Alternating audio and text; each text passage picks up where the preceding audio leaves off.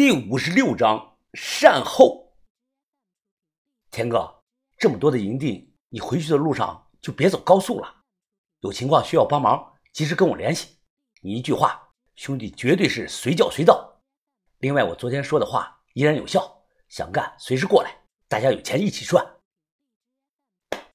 田三九拍拍我的肩膀，笑着看着我：“没问题啊，等我回去处理完事情。”再过来和你一块干，呃，不是吧，田哥，你真来啊？怎么不欢迎我吗？啊，当然欢迎，当然欢迎。望着吉普车逐渐的远去，我皱眉，按下了手中的打火机。其实田哥每一次帮我们解决麻烦，并不是白帮的，要钱呢，而且要价很高。以前我根本不在乎这些数字，因为这行来钱太过容易。导致我经常觉得一百万和十万呢没啥大的区别。我心里算了一下，加上在河南的那一次，这两年他大概从我们这里啊搞走了有六百多万。我不是抠搜的人，但毕竟干的都是小本的买卖，吃不住这样往外送。另外，我还欠了范神医三千万，他不跟我要还好，万一他哪一天想起来这个事儿跟我要。那我瞬间变成穷光蛋了。中午一点多，我从建行出来，把一个塑料袋给了马大超。这是七万现金，余下的还有十三万，我抽空转到你卡上。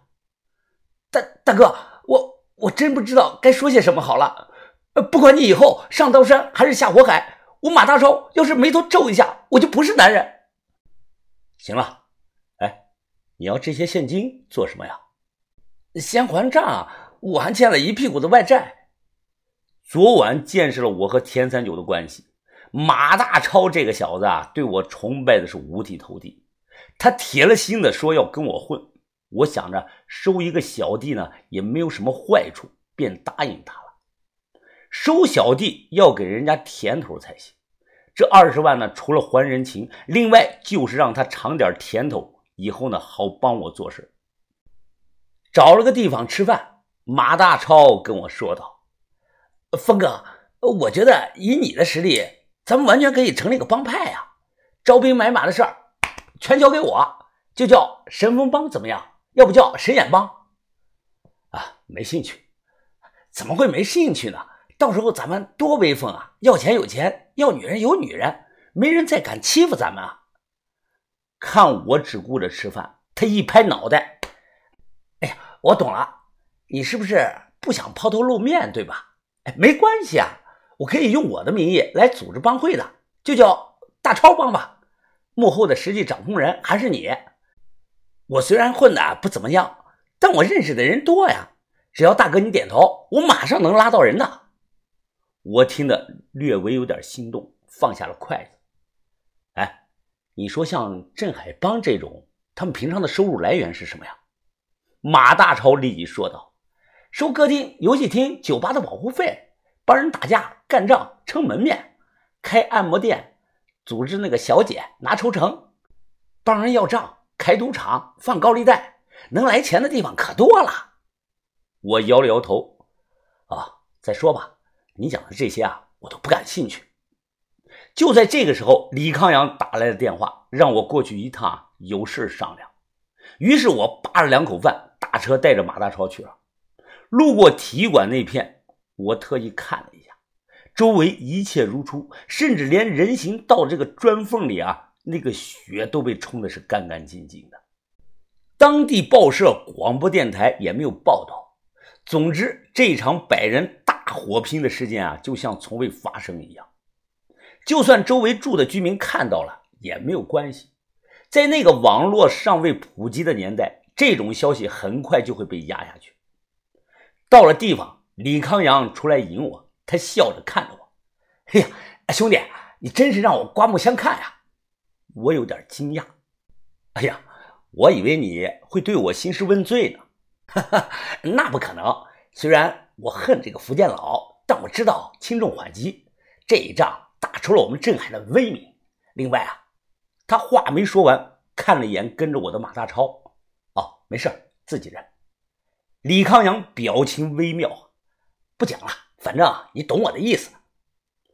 我知道他指的是三大太保，看来马大超昨天跟我讲的是真的。袍哥从不拉稀带摆，说杀的人就一定杀。哎，你也别大意啊，那个三太保李康阳他摆了摆手啊，不用担心，三太保就是挂着虚名而已。这个人现在是不是还活着都不一定呢。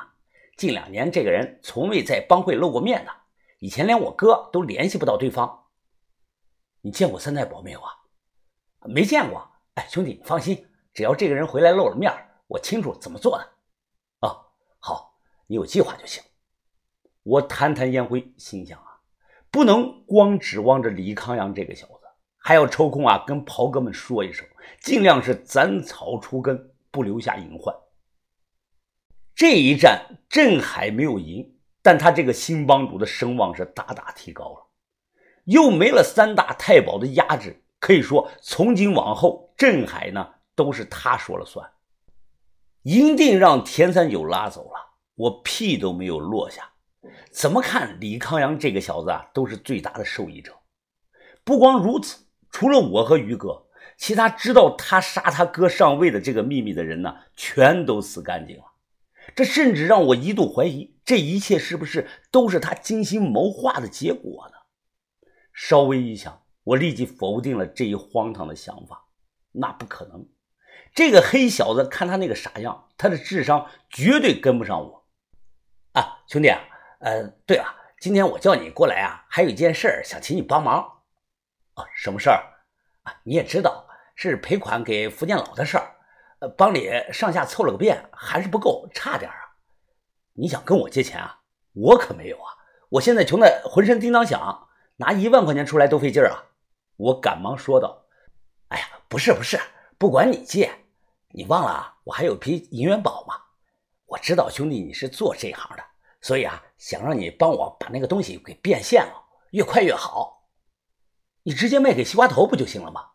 他的老本行就是干走私的。”李康阳小声的说道：“银子和我哥的死有关呐，我不想让那个人知道。那你想卖多少钱啊？哎，要是你让出几分利出来，哎，我说不定能帮你收了。哎，兄弟，你不是说能值五百万吗？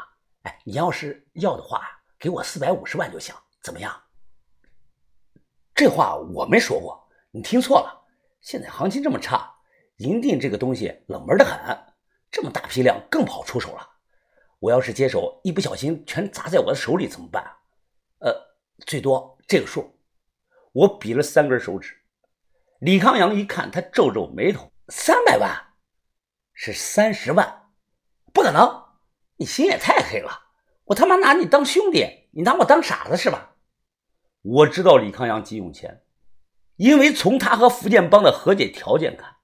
那笔赔偿款要在今晚十二点前打过去，如果他超时了，那福建帮就可能认为啊其想违约。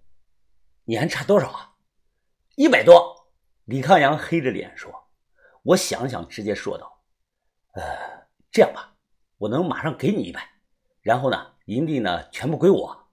你也别怪我趁火打劫，这个东西啊确实不好卖。你要是接受不了这个价。’”我也可以帮你去联系买家，但是要想拿到钱，恐怕最快也要半个月的时间。说完，我也不催他，等他做决定。这毕竟是过去的官银啊，不是老百姓用的那种劣质的蜂窝银。一百要是能收到，我闭着眼瞎卖都能赚。我都计划好了，到时候把这批银锭和那批纯锡的铁钱。加上那个明代铜制大功德箱和其他乱七八糟的破烂，找广信物流帮忙呢，全寄给小尹。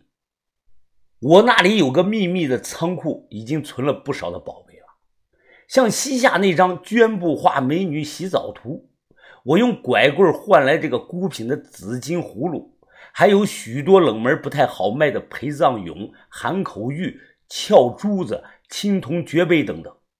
当然，这些东西啊，不全是我个人的。我信任小尹，我表弟亮子啊是个废物一个，但我那个弟妹着实能干。怎么样？你到底决定好了没有？李康阳黑着脸，他咬着牙：“一百三，一百一十五，最高了。妈的，成交，给你了。”这晚十一点多，李康阳带着两名不认识的小弟，我带着马大超一起去了文化路北边的老小区。这里黑灯瞎火的，房子墙上写有“拆”字，显然是拆迁区。到了公厕的后头，李康阳指了指。就在这里，银子都藏在底下呢。我看了一眼，无语了。你他娘的是没地方还是怎么着啊？干嘛都藏到茅坑里呀？他忙解释：“为了安全，藏在这里啊，比藏在帮里安全的多，没人会注意到这种地方的。”过去公厕后头啊，就是一个大池子，连着十几个蹲坑。我看这里虽然没有人。但坑里还是有很多的那个那个东西和烂卫生纸，太阳一晒都干成了一大块一大块的黄绿色的固状物，手电一照，有点像那种抹茶蛋糕。李康阳吩咐手下：“你两个下去给我掏，就在那个拖鞋那个位置，底下有四个麻袋。”看二人迟迟不动，李康阳黑着脸冷声的说道：“我的话。”不会重复说第二遍的。这两个人脸色难看，在李康阳的命令下，极其不情愿的跳下这个池子里。